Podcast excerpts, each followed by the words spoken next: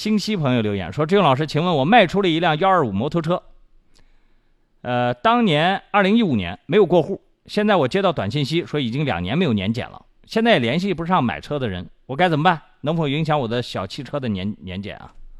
不影响你小汽车年检啊，但是会影响你再购买小汽车，不能私下交易的，机动车不能私下交易，我们国家有法律规定啊。”只只能去二手车市场办理交易过户手续，而且，机动车你擅自处置，没有报废，就卖给别人了。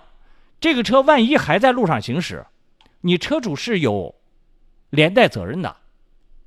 因为你有过错行为，我经常给大家讲，我说大家不要再沉浸在过去的那个思维方式里面，觉得车不能借，借了之后车主要承担连带责任。我说早之前法律都已经改了这个规定了，如果车主没有过错行为的话，借你车的人承担全部责任，车主不需要承担连带责任。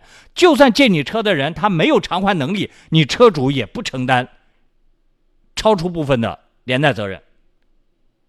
但是呢，你有过错行为，你有过错。那就另当别论了。比如说，你明知对方无照，你把车也借给他，你有过错；比如说，你车辆该年检的你没年检，保险公司拒赔等等，你有过错。私下交易违法，你有过错。因此，发生交通事故，如果对方赔不了，你要承担连带责任。明白这意思吧？这就是法律。有好多人搞不清楚，稀里糊涂的觉得好像这个自己借出来借出去车发生任何问题，好像车主都要承担连带责任一样。